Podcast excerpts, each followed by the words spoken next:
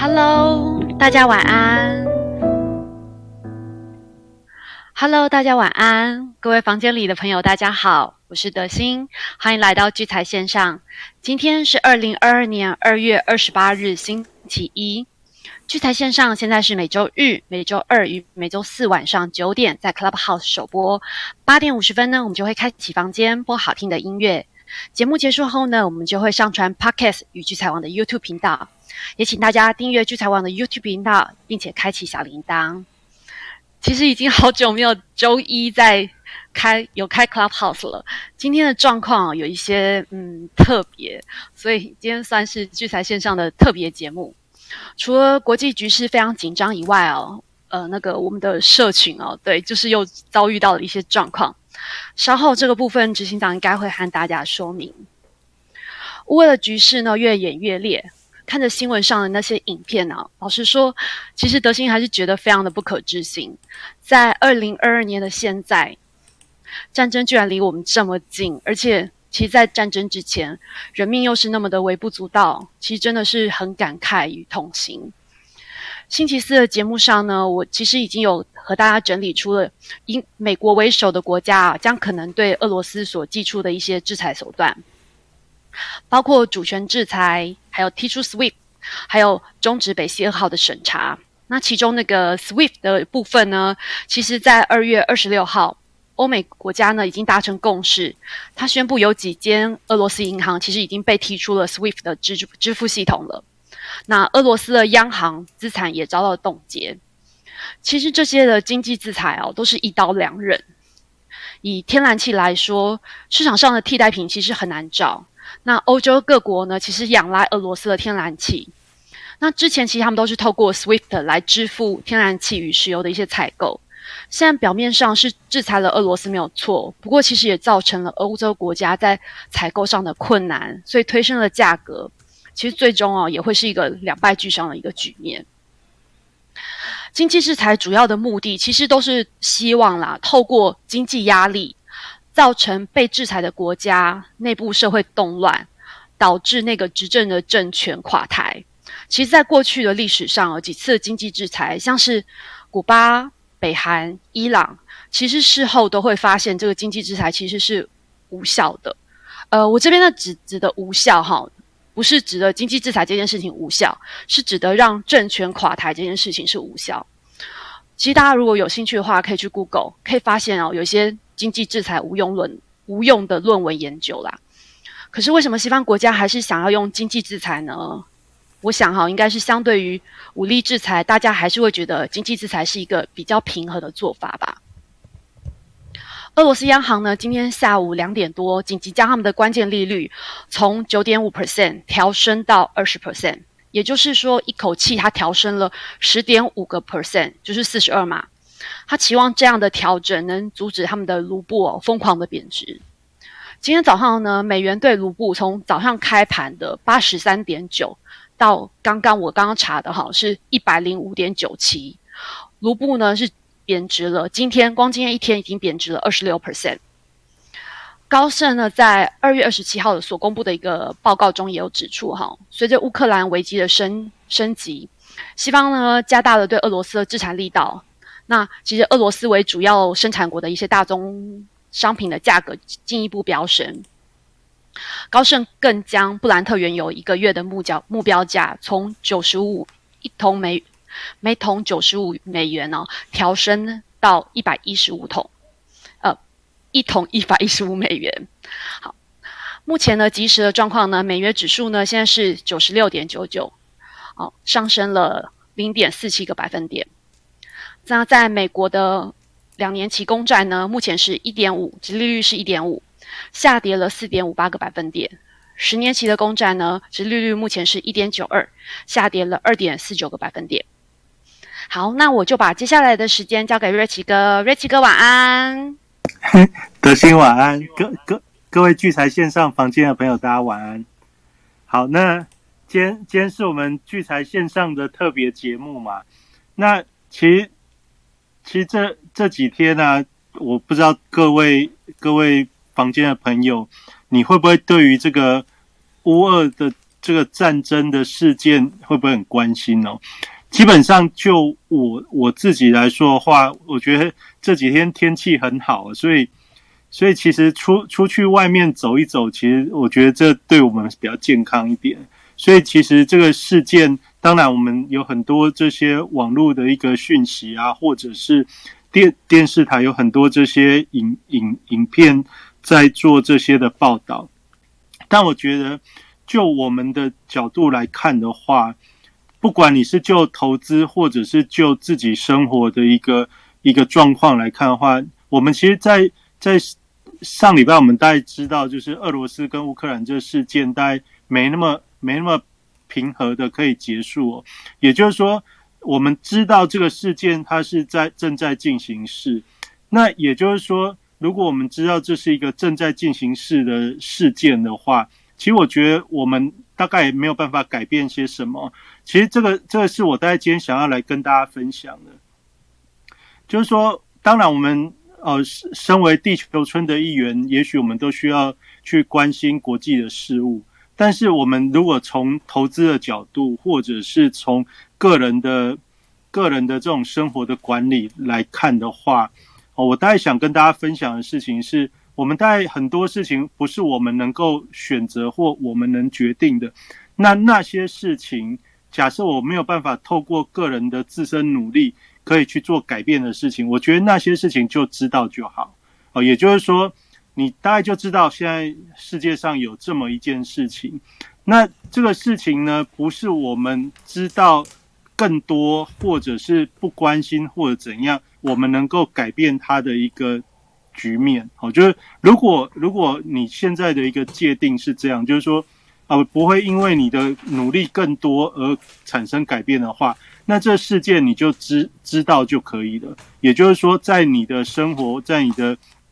在你的时间的安排上，你你更深入的去研究到底打哪里，或者或者会影响什么？到底到底这些难民到底会怎样，或者是打不打得下来？这些其实跟我们的生活没有那么直接直接的一个关系，所以你大概也就知道有这个事件，那你也不需要太过于。担心的事情是说，他打了之后到底会会不会影响到我们的生活？基本上一定会影响的。那光油价，光油价这个油价的上涨，你加油就有影响了。那再来呢？你每天看着这些呃负面的一个新闻，或者是一些不知道是真新闻还是假新闻的新闻的时候，也会影响你的生活。那其实大家知道，我们前一阵子这个天气啊，就。太阳很久没有出来，那好不容易这一次的连假哦，这阳光都出来，阳光普照。我觉得其实我们在生活的管理上啊，你就更应该利用这这些呃难得的阳光啊，去让自己的一个能量可以提高。我觉得这在我们的生活上是蛮重要的。那主要是什么呢？如果你去出出去走走，去晒晒太阳，去关心一下我们台湾周边生活的。大大小小的事情的话，可能会比我们去在手机上或电视上去关心遥远的那一那一端，他们到底在战战战什么？哦，这也许更更有帮助一点。那你说我们在投资市场上面，我们在投资市场上面，我们应该要关心国际局势。诶，其实其实这这个国际局势，我们其实在这个聚财线上的房间当中，已经也跟大家聊不少了。你如果找关心的话，其实你只要有有去注意黄金跟原油这两项商品，我们在节目中也跟大家讲了。你就算你是股票族，也有也有一些 ETF 你是可以参与的。那我特别还跟大家讲过，这个黄金正二跟原油正二，它的价格基本上都相对是比较低的。那你正二的这种这种 ETF 呢？基本上就是要去做它的波动。那大家也知道，现在这个消息分分老不断的时候，就一下涨一下跌，一下涨一下跌的这种这种背景呢，其实就非常适合非常适合透过这种适当的一个安排，比如分批的低阶哦，低阶高出这种这种角度，也许昨天是好消息，它涨起来，哦，昨天是好消息，也许原油、黄金跌下去，那今天搞不好又是一个恐慌的一个气氛，它价格又涨上去，那你明天开盘的时候，你大概就可以在相对高去做调节。其实现在大概就是这样。那其实执行长也跟我们分析了更多，哦比如说我们在台湾可以交易全世界，你透过杠杆保证金的平台，其实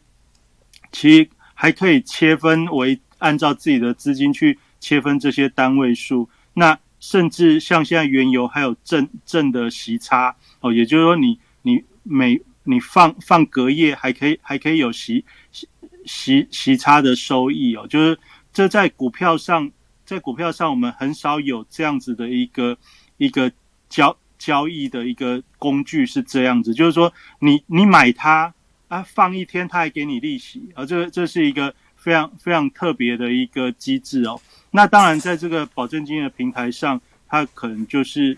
有的商品，它在某些特特定的时候，它会产生这种这种这种状态哦。当然，所以如果你了解更多的一些工具，更多的一些商品，在你的投资运用上，其实我们一直在节目中有跟大家分享到，现在这个世世界的一个局面，你如果只是关心在。股市或者台北股市的话，其实有很多的事件，它虽然会联动，但是你却没有办法把它转换成你可以创造的收益，这其实就有点可惜。那同样在我们的投资生涯当中，其实我觉得就是说，我们要有一个观念，就是刚才讲的，我们要专注于我们能够我们能够管理的事情。如果我们把我们能够做的事情做好的时候，其实投资的利益或者投资的报酬，它就会伴随着自然而产生。好，那那有很多事情是我们无法改变的。比如说，你怎么知道？怎么知道今天一一开盘，今天是星期一，台股虽然是休市，但今天一开盘，哦，那个美股期货一开就跌惨了。那这个黄金、原油一开就涨涨翻了。那这些事情你哪知道？在上星期五是一个是一个呃美股指数强烈反弹之后，今天过了一个假日之后，它居然是以大大跳空开低。那你如果是你如果是在做投资交易的投资朋友的话，你我们常常被市场训练，或者被很多的媒体专家训练说：“哎，你要你要知道啊，你怎么可能知道？因为。”市场它的价格变动本来就是本来就是随机，有很多特特殊的事件，它会造成价格的一个变动。也就是说，我们常常在在做在做投资理财的时候，大家都有一个有一个比较误解的一个想法，就是说啊，你对于盘市你要看得懂，那你要看得懂，当然要看得懂，但是要看得懂不代表是你能够预测每一天的涨跌。你甚至你去预测每一天的涨跌，对于你的投资也未必真的会有会有极大的帮助哦。就是说，你不是说你每次预测都一定能准嘛？那假设不是每次预测都能准的话，那也就表示说预测是没有特别直接的有用哦。这我大概就是今天啊，就有这刚好这个特别节目啊，那跟大家聊一下说，哎，我觉得这。这很多世界上很多的外在的事物，其实我们大家可以关心，我们可以去追踪，可以去了解。但是呢，我们没有办法用个人的一个呃才才华、知识啊，我们当然没有办法去预测每一个事件的精确的一个转变哦。我们可以知道大致上的方向的演变的的的过程，这个叫做趋势。我觉得你能够判断现在这个趋势到底会继续或者不会继续，能够判断趋势的继续或不继续这件事情，是大家只要经过适当的学习跟训练，大家都办得到。但是你没有办法在投资市场或者是在很多的事件当中，你能够去预知未来。哦，预知未来这件事情是呃比较比较。不容易的，但是呢，我们常常在这做股票的投资或者一些投资的管理上，我们却又被很多的老师啊，或者是媒体给大家一个观念，说，哎，你你之所以能够，你之所以能够投资获利，或者你之所以可以投资赚大钱，是因为你能够。预先看见未来，哦，就是预先看见未来。但其实我们大部分我们不是预先看见未来，我们只是能够知道事情的演变，它到底趋势是持续或者是没有持续。也就是说，当一个事情它有趋势出现的时候，基本上你就容易站在这个趋势的浪头上，跟着它去赚一波。这什么意思呢？比如说像台积电。台积电它的技术制程跟它的获利能力，我相信你只要是有投资股票的人，你都知道台积电是台北股市里面最优秀的一一家公司啊。那它也是全世界很优秀的公司之一。所以呢，如果你知道说台积电是这么一个优异的公司的时候，你会知道的是它的一个获利能力或者它的技术能力。它现在都仍然在趋势的浪头上，所以如果你站在它是一个好公司，或者是它是站在一个技术领先、领导的一个一个公司的角度上的话，那你当然长期追踪台积电的一个投投资是绝对是绝对是一个好的一个好的一个选择。但是呢，但是我们知道投资就会跟每个人的进进出的一个时间点。也会产生不一样的效益，就如同我们之前在跟大家讲，假设他现在这个技术很好，但是他的这个技术很好，或者他获利能力大家都已经非常清楚的时候，也就是现在的价格已经实现了大家都对它的期待，也就是现在六百元以上的这个价格是对于它未来甚至一段时间的这个呃它的一个。展现其实都已经反映到现在这个价格上面。那你如果过去来不及参与，你现在才要参与的时候，它现在的价格已经反映到所有投资人对它未来的一个期许。那也就是说，你现在加入这样子的股票的时候，那你顶多就是顺着这个趋势继续进行。但是如果我们在投资的角度上，如果呃回过头来说，那我们自己到底要的是什么？如果你要的是一个稳定的获利跟稳定的报酬，你并不是一定说哦，我就是要投资台湾最好的公司。如果你的、你的、你的目的其实就是能够获取比不投资更好的一个投资收益的话，那也许台积电现在的价格就不，它就不是一个对你来说最最适合的一个投资工具和投资商品。好，那反而有很多所谓的。所谓其他也是很稳健的隐形冠军，台湾其实还有很多的公司，它是它是长期也是很稳健的一些在各个领域领先的一些一些厂商，其实还是有非常多这样的公司。比如说最近大家都知道这个钢钢铁的公司里面，那其实台湾在做在钢铁业里面，其实有很多做螺丝的公司哦，就是它基本上。在国际上的这地位哦，甚至在这些呃电子电子产业的零组件当中，这些钢虽然是钢铁产业，但是它是生产这些重要精密的呃零零零件的这些钢铁公司，其实反而它也是另外一种稳稳定的一个呃就投资的标的哦。我举这样的例子是告诉大家说，我们如果知道说。现在的一个投资氛围是是某个状态，那你要先想的是，你到底要要赚的是什么钱呢？如果你要的是一个稳定的一个报酬，那简单来说，那你选的那个股票，它能产生的报酬到底可不可以让你满足？如果可以的话，你就不一定一定要去去选择啊，比如说台积电啊，或者是或者其他其他呃那些高价什么联发科这些。高价的股票，因为现在他们的高价其实反映了他们未来的一些一些利基点，但是同时，如果你现在的投入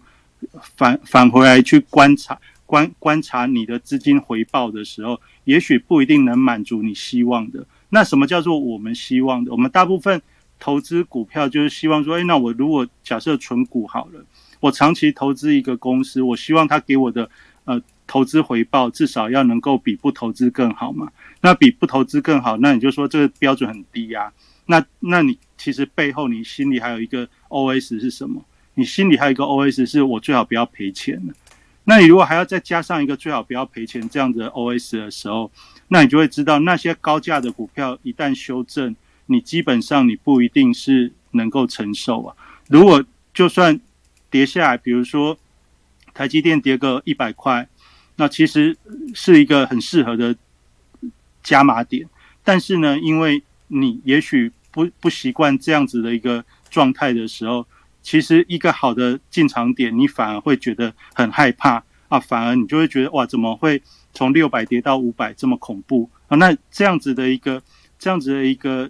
投资的过程，其实你就可以适当的去理解说，哎，这就也许不适合我们自己。那反过来怎样的？状况也许更适合我们一般人呢。就是如果我只是希望能够呃稳定的获取股息，大概可以一年领个百分之五。假设你就是这么这么简简单单的一种念头，那你背后加的 OS 是 我最好不要赔钱。那最好不要赔钱，这种东西就是是一个感受的问题。所以大部分很多人在做。之所以会觉得哎不会有赔钱的感觉，是因为那个价格的变动速度比较小，所以很多为什么很多人会想要买金融股哦？因为第一个股价低，也就是说，如果你希望你现你以前来不及参与投资，你现在才想要进入的话，那你怎么样去让自己感受不会那么强烈呢？那你买一些价格比较低的，然后过去历史它的获利能力比较稳定，然后报酬。报酬也比较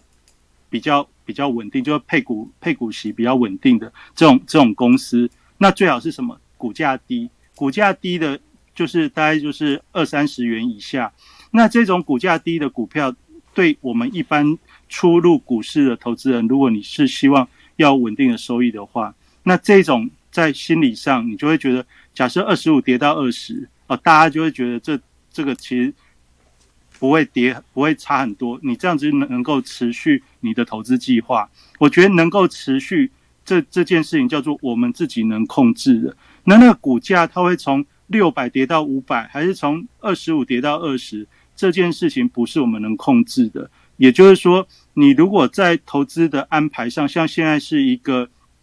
一个新新的一年度的开始，那大家会想说，哎，这个。这局势纷纷扰扰，我现在到底该不该投资？那我们就回过头来想想，想想什么呢？想想说，那我到底不投资行吗？哦，其实大家也都知道，大家会听我们取材线上的节目，我相信你一定是认为不投资不行嘛，所以你才想要多听听一些一些有关投资理财方面的一些资讯，所以会。会在你会听到节目的投资朋友，我相信你都是认为投资是必须的。那你既然认为投资是必须的时候，那我今天大概主要跟大家分享的事情就是外在的价格变动，不管是国际的局势、国际的商品哦，甚至到你现在在选择的台北股市的各个股票、各个指数商品哦，就是各种投资的工具，价格的变动都有可能，你一定要。你一定要有这种想法，就是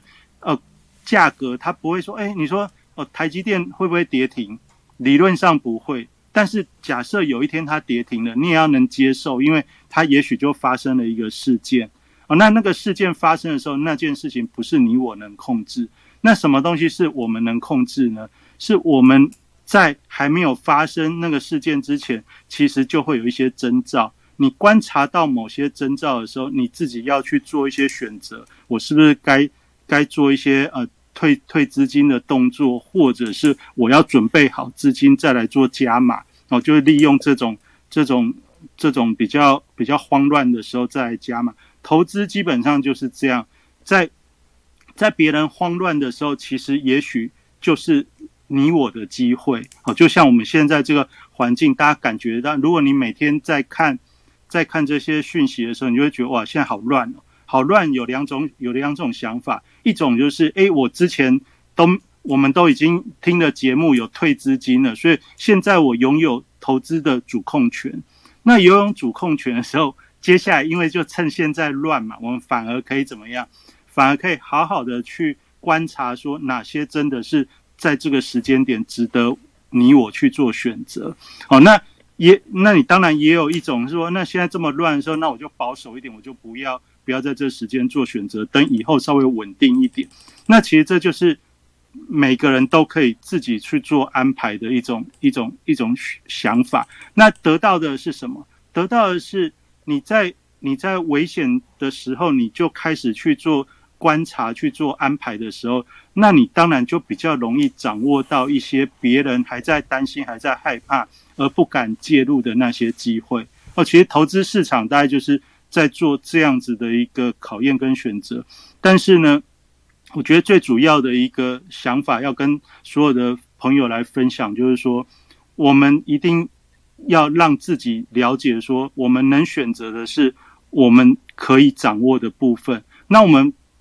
也许会说：“ 嘿，我又不是什么大户，也不是什么法人，我的资讯都很有限。”其实我们在投资的过程中，就是你要去衡量外在的状况跟个人内在的状况。那个人内在的状况，就是那你有多少的资金，你的希望的的投资结果是什么？你这个大概就是要不停的、经常自己去去。自我对话，自己去去反反思哦，就是这些事情，你想的越透彻，想的越越越深入的时候，你就会你就能够慢慢的掌握住自己投资的节奏。就是我觉得在现在分比较分老的一个状态下的时候，哎，我们我今天大家想来跟大家分享的就是这个如何掌握到自己的一些呃内内在的状态，也就是说。外在的条件，你我不一定能够完全可以可以控制，但是我们能控制自己的钱的买进或者卖出啊。我觉得这个这个大概就是不停的自己去做一些探讨。那在你在衡量外在的一个方方式方向跟方式的时候，那你当然需要一个有可靠的一个方法嘛。那所以像我像我这几年，我大概就是在。跟所有的投资朋友在推广的是什么？推广的就是这个黄金线的波段趋势，趋势跟随的波段操作的一个逻辑哦。就是说，如果你要做一个股票，它的确是产生了趋势之后，趋势它不会很快的改变。那你只要能够找到一个有趋势的题材或者有趋势的股票商品，那或者公司，那你基本上你只要。跟上那个趋势，基本上就比较容易获利。这大概就是我在这几年当中，我一直跟很多投资朋友说，运用黄金线的一个趋势跟随的一个角度，把一个股票做好哦，其实甚甚甚至可以比你每天在选股票或经常在选股票而产生更好的一个绩效哦。这这样这样子的概念，其实就是我我觉得就我们。找到一个比较可靠度比较高的方法去分析外在的市外在的市场，那结合到内在是什么？那我自己就可以决定说，当出现什么样的状况的时候，比如说我常会说，哦，价格远离金远离金鱼的时候，价格远离金鱼的时候，啊，那时候我们就不要进场，我们就等等那个涨不动的时候就就做做获利，那。什么时候要进场呢？就是价格靠近金鱼，也就是说大家俗称的拉回整理的时候，拉回整理的时候，我们反而是要去注意有没有适合我们进场的一个机会。也就是说，你找到一个外在跟内在进出跟外在涨跌之间平衡的一个方法的话，这大概就是我这几年在推广黄金线趋势跟随的波段操作法则的，在在在聊的事情。那今天刚好还可以小广告一下，就是说，呃，我们在三月五号以及三月十二号，就是三月五号就是今年的第一第一次黄金线的基础运用及快速到快速上手，就可以用很快的时间，大概两个小时的时间，跟大家来介绍这个方法，你怎么去分析股票，跟找到自己的进出的位置，然后再隔一个礼拜，为什么要隔一个礼拜呢？到再隔一个礼拜，就是当大家一个礼拜的关盘跟运用之后，一定会有一些问题。那我的做法通常不是说讲完讲完你就自己去用了，而是你讲完之后用了之后，我们再隔一个时间之后来回答大家的问题。那这样对于学习上来说，就比较有一个融融洽的一个运用。这大概就是我在这几年在推广这个这个方法上面，我的我我的一个想法。那这个这个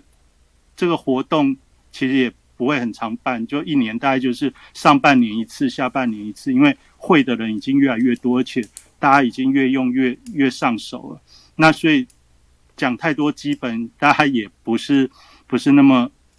那么有兴趣了。后面大家都比较想听实战嘛。那也就是如果你懂这样的方法，搭配聚财线上的节目，搭配我在聚财网上写的文章的话，我觉得每一年帮自己去创造一些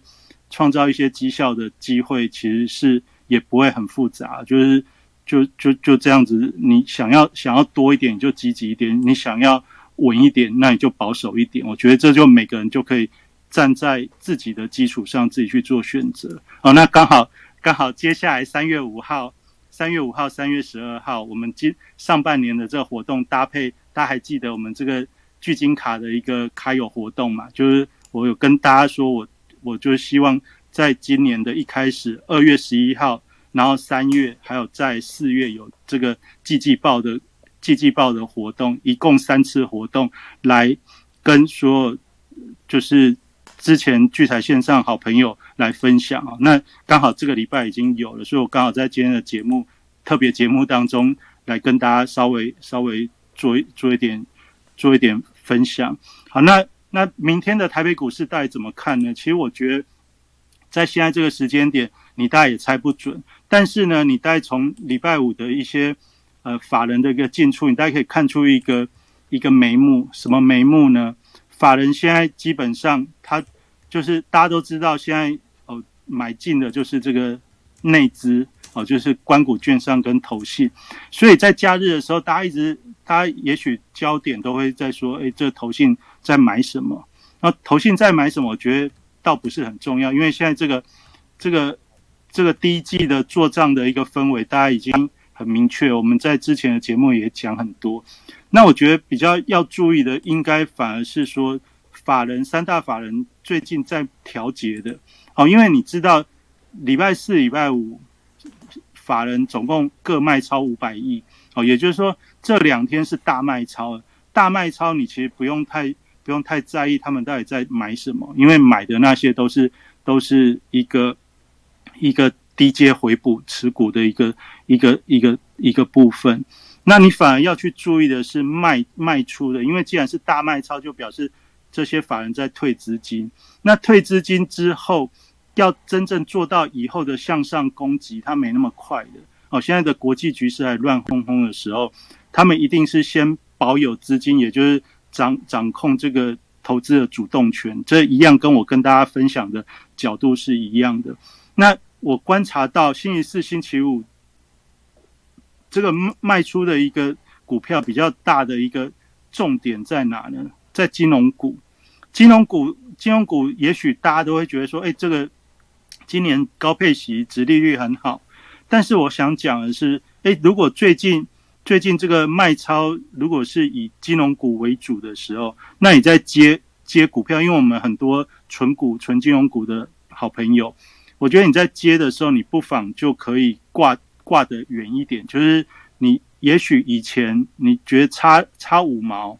差五毛就已经很远了。也许现在你可以差一块哦。也就是说，当当很很恐慌的时候，你看，哎，这个股票怎么二十几块一天跌一块哦？突然出现这样的时候，可不可以接？当然可以接，因为你本来就要存股。但是呢？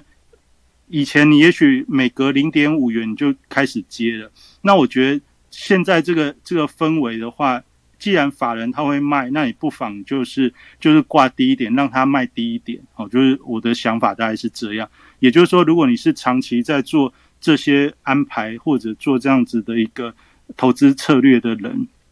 你也许可以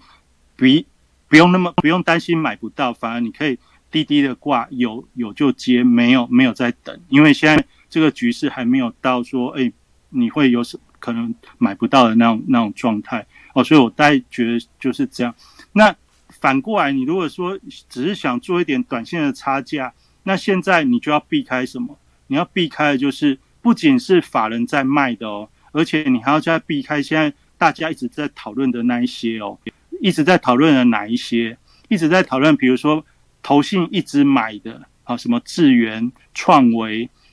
哎，还有什么新兴啊，这种就是就是你没有什么，你没有很，你不用很认真，不用很认真做研究，但是你就那个报纸这个点开也是也是新兴智源创维，那个点开也是智新兴创维智源，然后也是。转过来转过去，通通都是这几档的时候，那你就要非常小心。我觉得它虽然现在你看到的是很很热烈，但是同时它的股价也是在相对的最高位置。那成交量爆大的时候，代表的是波动会很激烈，也就是说你也不知道什么时候投信它就会它就会反过来逢高去调节这样的股票。哦，这这大概是。我我在在今天晚上主要在跟大家先先稍微分享一下我的想法，也就是说，在明天开盘，你说指数到底会怎样？其实指数会怎样都有可能，但是我认为以以礼拜五的一个状态来看的话，这个指数还没有落底。那我在上礼拜也有跟大家聊过，你要想的事情是。国际股市跟台北股市的一个位置，如果你用移动平均线的位置或者修正幅度的一个位置来看看待的话，台北股市现在的位置指数的部分都仍然具有适适当修正的空间哦。所以你用各国的股市从高点修正到到现在的位置，至少大概都有百分之十以上。那台北股市最最简单的百分之十，你大概从一万八千六。修正一下，那其实应该是在一万七附近哦，呃，也就是说现在都仍然还有一些修正的一个空间，这样子才会做比较，呃，就是适当的收敛啊，位置适当的收敛。这大概是我今天大概想跟大家聊。那因为我们明天礼拜二的节目，等开盘之后，明天晚上再来多跟大家多聊的细一点。但就现在的假日的状态来看的话，那一样，我们的基本动作就是，你还是要在假日的时间点先看看，这你用你的三组股市去看一下大户卖超，大户卖超在星期五到底卖卖哪些？哦，基本上台积电、联电、金融股哦，那还有一个很特别叫富彩，富彩富彩是农历年前后到现在很多很多人跟我推荐的股票，然后礼拜五它的一个下跌，当然。你现在事后看他的新闻报道，有有他种种的理由，但是呢，像这种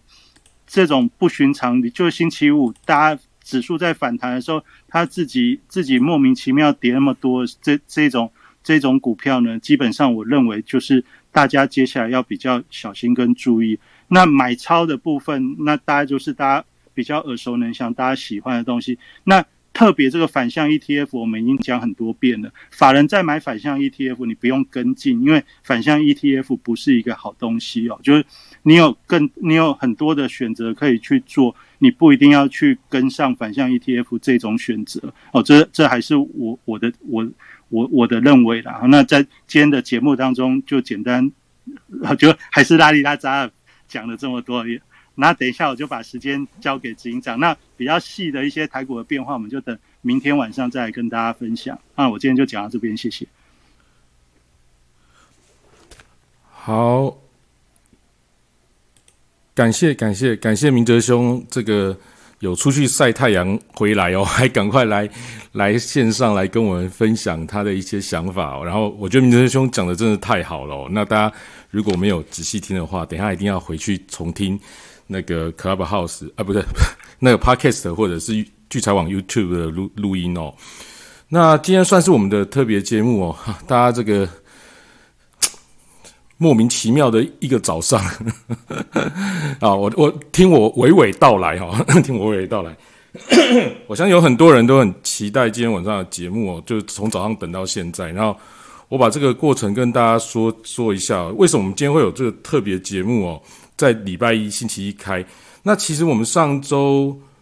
四的时候就已经讲说，因为星期一台股放假，所以我们就不一定呃礼拜天是一定不会有节目嘛。那星期一的节目就不一定哦，星期一的节目不一定，那看状况。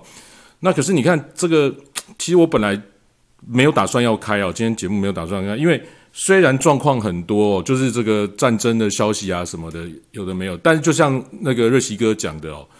啊就这么多啊，其实也没什么好分析的，也跟我们我们也没有办法改变什么，所以其实我觉得也没什么好聊的哦。那所以今天本来没有要开节目，加上。我今今天早上哦，就是这个拉肚子不太舒服哦，然后就就想说今天是不会开的。不过今天一直到今天早上大概十一点多的时候哦，我们的那个就是我们用的这个聚财线上的赖社群，好聚财晚报聚财线上的赖社群，哎，我要发个东西给这个，发现哎被锁住了哦。那这个被锁住不是第一次哦，就是已经是第三次哦，第一次已经在好几个月前。那那时候我第一时间我就知道，这个，嗯，等于是，我也不知道是不是诈骗集团，然后因为不一定是诈骗，因为他们有可能是广告，好，广告之后生成，慢慢的再跟你骗或怎样的，我们不知道，反正就是广告集团好了，我讲他们广告集团好了啦，哈。那这些这些恶意的广告集团呢，他会用这个大量的账号去瞬间去检举同一个人。哦，然后造成你的这个在赖社群上面的功能就全部，包括你管理员的功能全部被锁住哦。然后呢，你就没有办法管理那个那个社群了。那那个社群他们就可以在里面为所欲为啊，贴贴广告啊，干嘛的？可是因为前前两次呢，我们都还是有管理员的账号是存活的。哦，基本上他就全部都封了，他们一次就瞬间检举了所有管理员，但是很意外的，我们就还是还有人存活，所以就是还是可以去删除他们。那其实光这样子就很累了。其实我们每天花了大量时间在审核跟删除这些垃圾广告哦。你看，你现在如果现在的各位还是原来的群的，你可以看看到我们没有删的状况之下，一天有多少的广告，所以就是。每个管理员，大家就是一直在做这些事情哦，一直在删单，一直在删广告，干嘛的？很浪费时间哦，浪费生命。然后这样就算了嘛？那我们就认了，就花点时间跟大家做一个交流。那也有人说，那你们为什么要用赖社群哦？就是说，这根本就是一个意外嘛。包括讲 Club House 聚财线上也是一个意外，就在一年多前就讲了 Club House，后来为了要想跟大家做一个可以留言的一个交流。那虽然我们聚财网本身就是社群哦，可是那是比较像专栏式的社群。那我们想说用即时这种通讯的社群，那就干脆就用我们聚财晚报本来的那个赖社群去做一个交流。好，那所以本来其实聚财晚报的赖社群就是等于是发晚报，让大家可以接收晚报的一个，所以也不太会有任何的对话跟活动嘛。那我们自己还有一个赖的聚财网的官网的官方账号，那个就是等于是客服，主要是客服用的。当然过去也是发宣传呐。可是后来因为赖收费比较多的话，我们就变成是用社群去发聚财晚报嘛，那也无所谓。那后来是因为聚财线上这样子就想说，哎，那就跟晚报同一个赖社群哈，就是这样来的，所以并没有刻意说啊，为什么会去用赖社群而干嘛的，反正就是因为反正赖用的人也多，大家习惯比较方便。好，然后那就是这样哦，然后他你在社群里面，他们快速检举你的账号，你就可以不能使用了。不能使用，他们就在为所欲为，在里面贴，而且更恶劣的是，还会告诉你说啊，还冒充我的名字哦。今天我们就看到有人就直接在里面，等于之后我们被锁了之后，就改成很像我账号的名字，还用我的图，然后告诉各位说我们现在换到另外一个群去了，然后这样子去骗大家，以为那个是我们聚财网官方的的那个赖社群哦，然后把大家弄过去。当然他会告诉你我们免费的干嘛的，可是我们怎么知道他背后是不是诈骗的？呃，投资社群哦，因为有太多的这种，我们看到很多新闻都是这个做诈诈骗的，这个最后都是希望带去诈骗哦。那那好像变成是我们害大家了。那我觉得这件事情很离谱啊，因为离谱的不是这些广告的恶意广告的这些这些账号，因为这些账号本来就存在网络上，而且他们做他们分内的工作，我觉得。只要他们不诈骗，因为我也不知道他们有没有诈骗，对不对？他们做他们分内的到处去广告这种工作，我也可以理解啊。毕竟大家都是做网络的，哦啊，那我删我们也任意删嘛。可是赖怎么会有一个机制？哦，以前赖是赖群主是会被翻群，那就那也算了。他改了赖社群，你怎么会是一个创立的管理员自己会被封掉？因为我们可能他检举我们违规，我们被封掉，所有的账号全部被封掉，而且有的管理账号是根本连发言都没发言的哦，也全部都被封掉，都被他们检举封掉。然后呢，那个账号变成他们接管，有可能是诈骗广告的，在里面随意的发广告，去去诈骗别人，去别的社群呢？怎么会有一个公司做了一个，而且还开了银行的公司，做了一个这么大的一个社群，然后做的这么荒谬呢？我真的是觉得好气又好笑，你知道吗？我们真的是无所谓，只是觉得说怎么会这样？就是你不给我用就算了，怎么还会被？被诈骗接管呢，真的是太离谱了吧？哦，然后今天呢，我们就是一直告诉这个网，这我等下会讲我们 Telegram 的新群。那有些人就帮忙去讲话，诶，你们也发现了嘛？刚刚推文里面大家还在写，他去帮我们讲话，说说他们是是那个不要被他们骗了，或者他们是假的什么的，诶，也被检举，也被封掉了哦，所以就是。很离谱吧？赖社群真的夸张到极极致哦，那这是很荒谬啦。当然，我对赖里面也有认识一些人，但是我也懒得跟他们讲，因为他们也没办法做什么决定。我以前就讲过了，所以就算了，因为就觉得很很扯，很离谱哦，很离谱。那现在就就算了，那那算了，那个那个社群之后，等一下我们账号恢复之后呢，我们就不会更新了，我也不会在里面贴什么东西了哦。但是也不会放新的人进来。那如果有广告，也会删掉。那大家如果有兴趣在里面。互相聊聊天啊，啊，那个寒暄一下，当然也是 OK 啦哈，但就留着，但也不更新东西。我也请我们的聚财的一些小编管理员那边就不贴了，因为我觉得真的太荒谬了，不想浪费时间在那个上面。那我们现在新成立的那种 Telegram 群，大家可以在我们的那个，我今天就立刻成立了，就聚财晚报跟聚财线上新的 Telegram 社群哦，呃，那个群主群主。因为我们本来有频道，本来我们聚财网就有频道，Telegram 就有频道。那频道就是单向的，那群主就是双向，就跟我们赖社群是一样。所以我现在已经把到我们新成立的聚财晚报跟聚财线上的 Telegram 的群主，我已经拼在那个上面哦，大家可以看，直接现在加进去加哦。那你要装特滚那没有装我也没办法，那就装一下就装一下了哦。那有些人可能可能会觉得那是英文的很痛苦，是不是有人可以帮我找一下那个？电脑版跟手机版哦，他去点一下就可以全部变成中文的，那很方便哦。是不是有有线上的网友帮我找一下，然后直接贴在那个特滚群里面？就是有些人如果对于英文不太喜欢，要不直接把它改中文，其实它很方便哦，点一下然后按两下就就全部变改中文了。请请大家帮个忙。好，那那那个呃，这个这个这个，这这这 Telegram Telegram 群哦，那不太会用，但我相信有大家逐渐的都有。都有在在使用了啦，哈，那所以请大家加入。那当然，大家也可以看一下那个群里面上方的公告哦。上方的公告进去之后，上方的那个置顶公告，那里面有有我们聚财相关的，或还有我个人开的几个群，包括我那个呃那个交易全世界战斗操盘群，还有新闻群组哦，这些大家都可以去把它加一加。那另外，我另外一个公告是因为我们在 Telegram 里面。有可能会被别人主动去加群哦，因为那个会员里面其实是看得到人的，所以大家可以取个匿名，就不要让人家知道你是谁哦，或怎样，大家各自各自处理哦。啊，但有的人会被直接被加赖那个赖那个那个 Telegram 的社群，好被别人主动加，那他他是 Telegram 的机制，但我们可以把那隐私改掉，我有写在那个置顶公告里面，大家可以去把它改成只有联络人可以加你社群，就不会被人家乱加了。那 Telegram 它。那有人跟我说，那可是他还是会有广告啊，那个像赖社群人家也会来贴广告啊。拜托，你正常一点头脑就知道，创群的人当然可以把广告删掉啊。怎么会有创群的人变成被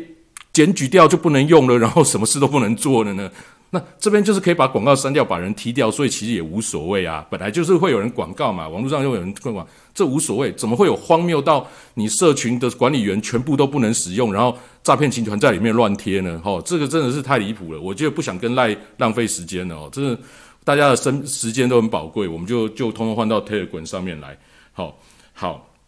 那所以这个就是这样了。那。就非常感谢大家哦，就麻烦一下，我们就移到移到 Telegram 上面的那个呃群群主来来活动哦。那如果你是听录音 Pod Podcast 的或者 YouTube，我会把那个 Telegram 的这个这个群主直接写在最上面，也欢迎大家可以直接加入，直接加入。那我们在上面就可以讨论我们周刊啊、呃晚报啊，或者是这个。这个现这个各种的这个，包括你在聚财网上的一些想法的一些讨论也都可以哦。那每天我们也会有一些小编贴一些投资的讯息在上面哦。那刚刚有那个瑞奇哥他跟我们聊到他的一些那个这个这个分享哦，那也有刚我有贴链接在上面，大家也可以往前看一下啊，或者每天注意那个瑞奇哥写的文章，他也会贴上来。那我非常感谢各位网友在这个呃赖那个赖社群那边，因为这段这个几次的这样子造成大家的帮忙哦，所以我今天上次我不就已经讲了呃，比如说黄金跟日元的交互的这个操作嘛，那我今天是说跟网友说，今天一定要上来听我跟大家讲这件事情，然后呢，我要做什么？我要表演吞剑跳火圈，对不对？好，那我现在来表演哦，啊，可是你们看不到怎么办？对啊，这没有画面，对不对？所以，所以，所以以后我们聚会我再表演好不好？以后我们聚会我要欠着好了，欠着。不过我现在也可以表演呐，哦，只是你们看不到啊，很可惜啊，对不对？哦，对对，那以后我们再表演。我是很想办这个聚财线上粉粉丝会哦，那就觉得 之前是疫情嘛，然后疫情过后，现在又觉得很混乱哦，就觉得有点意兴阑珊呐。但当然，我在三月份的。时候还会有那个威廉卡卡友会的聚会哦，那有兴趣聚会的也欢迎去找一下威廉卡去去买进哦。好，那这是 Telegram 的事情。那我简单聊一下对于这个局势的一些看法啦，哈。就是我们今天标题也有，就是写说战争通膨升级下的投资抉择哦。那其实这几天大家就看战争的新闻都都是嘛。那第一件事情就是战争占满了所有的版面、跟新闻、跟社交媒体的时候，似乎其他的事情都被弱化了。那这件事情，我们常常常在想说，以前我们常常在开玩笑说，诶，什么事情跑出来，到底是为了掩盖什么，对不对？那这件事情在全球现在角度越来越全面了哦。你要想想想看，过去农业社会其实是这个村、这个里跟那个里，这个村跟那个村的竞争。后来是这个这个这个这个城市跟另一个城市的竞争，到现在是国与国的在竞争，那大互相在掩盖一些事情哦，互相在掩盖事情，所以这个这个战争哦，如果你静下心来看哦，会觉得非常的奇怪哦，整件事情都很奇怪。那包括新闻的封锁哦，跟这个好像跟这些年来的一些。很多的操作，但这次是战争哦，就跟之前不一样。之前可能是选战，哦，可能是这个各种国与国之间的一些角力、贸易战，好什么的。那这次真的是打下去的这个战争。可是包括这样的，包括他在这个各种的封锁、各种的那种操作，我觉得都还蛮有类似的哦。所以其实我们我要讲的就是说，只要牵扯到利益的东西，我们在看。不管是新闻或者听消息的时候，都保持着怀疑的态度。就是说，你听到某个公司哇，好好好好，每个公司好烂好烂什么？其实我们在投资上面，我们都要保持怀疑的态度。那我们现在看到这个战争，这个利益跟生死存亡更大的时候，我们看到的所有新闻、所有消息，也都可能都是假的，甚至就通通都被计划好的。好，所以不要去太相信它，但也不要。忽视它的存在，那当然我们可以去了解它，但是我们自己的生活还是过原原来该做的事。像瑞奇哥刚跟我们讲的，出去晒晒太阳、走一走，好，这都非常好，好，就是做你本来做的事情，本来的一些想法。那不要把情绪被这个去去左右了，因为我们真的改变不了什么，好。但是我们在投资上就是要知道这些的方向，这是这些大方向，它要怎么走。好，要怎么走？然后保持所有讯息的高度怀疑。好，那我要讲就是说，我们看到，特别是我们看到这个独裁者之所以为什么会变成独裁者，我心里就会想到我们前一阵子那个那个呃前前几年有一部很很很很全全台湾很多人在看的那一部剧，叫做《我们与恶的距离》啊。我们都知道，杀人打人就是错的，就不对；杀人打人就不对，大家都知道。可是我们又知道，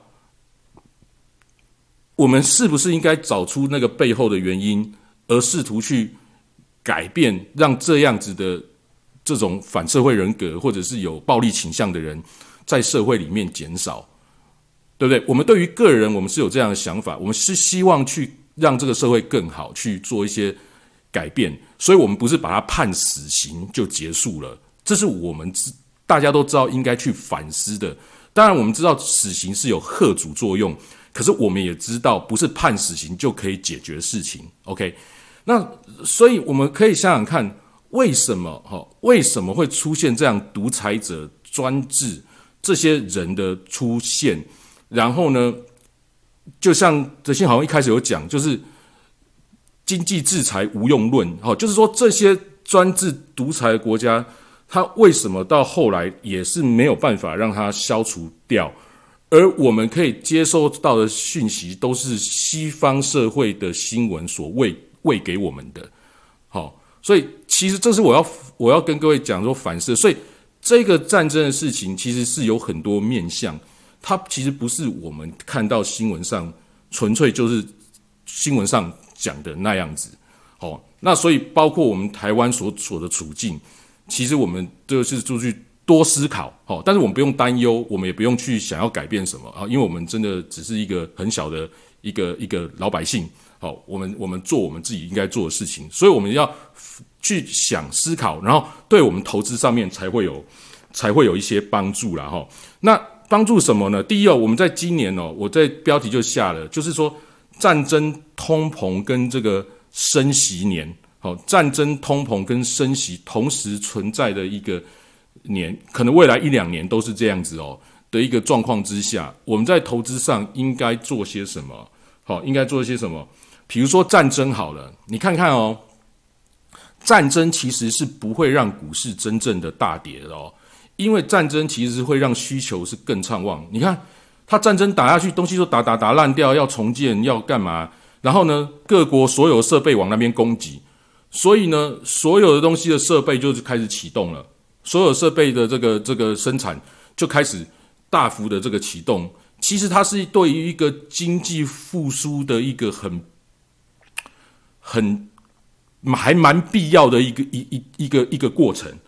哦。所以这个战争是不是谁刻意让它演变的打下去？然后呢，跟很多的包括声望，包括这个很多很多问题同时可以解决。的的可能性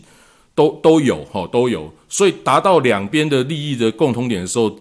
这个就打起来了，好就打起来了。那那这样我们看到，哎，所以呢，我们可以看到这些设备、这些这些需求带起来的，那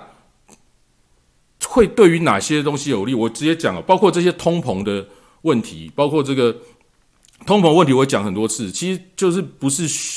通膨又不是需求端的问题哦，通膨因为就是因为疫情过后，然后包括从两千零八年 Q E 以来这样子一路这样弄过来，所以疫情过后的这种运输的问题的种种产生，所以这个通膨资源的分配跟资源的运送的这种效率的问题，造成这样的状况产生之后，所以我们在投资上面，第一，你其实我们要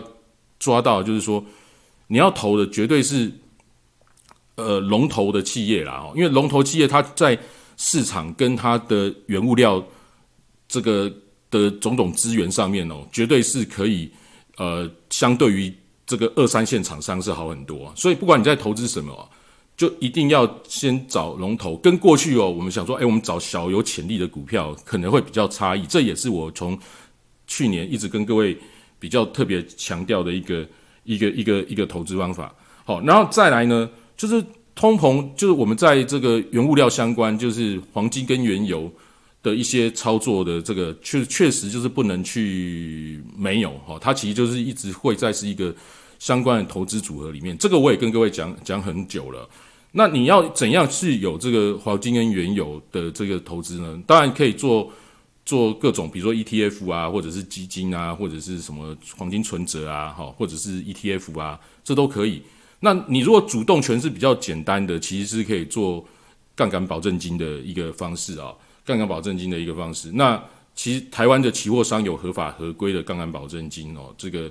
大家可以自己去了解一下哈。然后其实它会比较好做，因为它可以切的比较小。那这个我也顺带提一下，就是说我们接下来呢，你在做各种投资的时候呢，哦，嗯，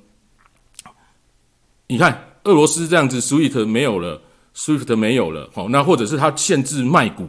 哦，就是我上次我有讲到，你可能流动性瞬间就没有，你变成说没有办法交易，钱没有办法回来，这个风险会非常高。所以我告诉各位，我们在投资的时候虽然要分散，但是你不要以现在这种状况，因为随时可能会有一些战乱或或或者这种钱哦回不来的可能性。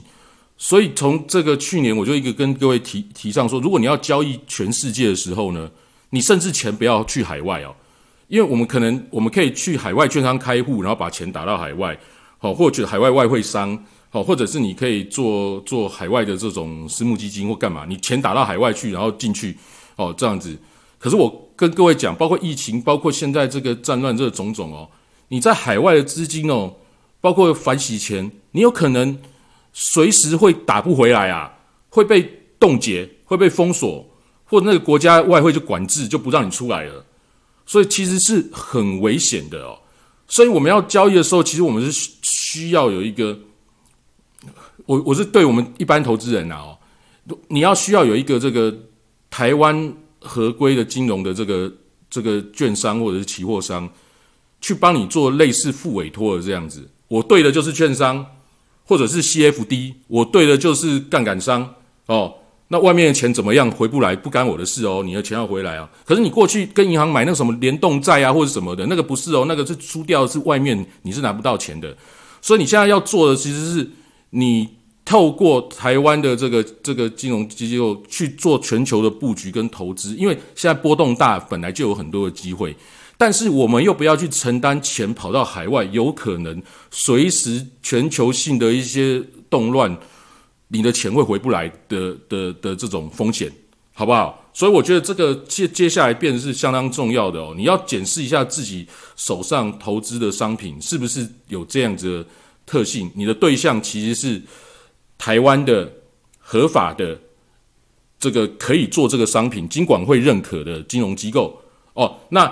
你投资它，它保证你钱是可以拿得到的哦。那这样子我觉得很 OK，好，我觉得很 OK，好，那那所所以我就跟各位说，我们虽然要布局，我投黄金原油，然后但是我就是做台湾合法合规的期货，或者是合合法的期货商里面的杠杆哦，保证金的这个这个交易商，好不好？好，那。你看，我们现在看到俄罗斯，就看到那会不会接下来万一万一啦？我说万一欧洲打下去，欧洲的钱你你也不容易回来，有没有这可能性？不知道啊，不知道啊。那你说机会很小吧？很小啊。问题是，谁知道会不会会不会有狂人出现，真的把核武拿出来？你说不可能啊？怎么不可能？美国也在日本丢过原子弹啊，怎么不可能？对不对？好，所以没有什么不可能的。哦，所以，所以，所以，其实就保护好自己的资金哦，保护好自己的资金。那接下来当然就是我们也会看到升息嘛。那不管是这个战争、通膨、升息，其实都是波动。所有的金融商品的波动就是你的机会。所以我就刚刚讲的，你有很多机会，你可以去在这中间去做一些资产配置的这种投资或者是投机。哦，但是把它分散，然后把它打小，好，把它打小，然后呢？钱不要到海外哦，钱不要到海外，这个是我觉得是非常重要的哦。那今天因为是特别节目哦，大概 顺着今天话题要跟战争哦，那大概是个简单跟大家聊这。大家还记得我之前讲通膨，我已经跟各位讲最后必有一战了。我们现在已经看到，其实讲没两没没一两个月就必有一战哦。那其他事情我们就明天再聊好不好？今天就麻烦大家再再讲一下，看一下我们上面的那个 Telegram 群哦，欢迎大家可以。加入哦，那原来那赖社群我们以后就不用了，以后就不用了。那欢迎大家加入新的 Telegram 群，那也进去之后记得看一下上面的置顶公告哦。有两，现在目前有两个公告，也是这个很重要，请大家能够看一下。那另外再提醒大家，就是说，呃，等等一下我们会有重那个录音重播，大家可以再听。还有，请大家 follow 一下我们台上的讲者，特别是德兴，我看他 follow 数很少，大家点进去德兴去帮他 follow 一下，好不好？那我们今天节目就到这边哦，其他我们就明天再聊。非常非常感谢聚财线上的朋友，特别是我们那个群被人家弄了这样子哦，大家都很很全力在帮忙在维护哦。那那那啊，算了，我就不再不再讲了啦哦，就这件事情就告这个段段段落，以后就不提了。那我相信有一些有一些社群里面或者聚财线上的听众可能不是很清楚的哦，那大家互相再讲一下，就是他如果有一些疑虑啊，你就在原来那个群再跟大家提醒一下，好，让他们把他们引导到我们新的 Telegram 群过来。好，谢谢大家哦。那我们今天节目就到这边，祝大家有一个美好愉快夜晚。对，那明天台股呢，我看也跌不了太多啊，大概就是一一两百点啊，就不会很离谱的大跌哦。其实就是这个东西，股票真的是不太会大，除非今天这个。飞弹打到我们家，对不对？打到台积电，会打到核电厂哦，台湾核电厂。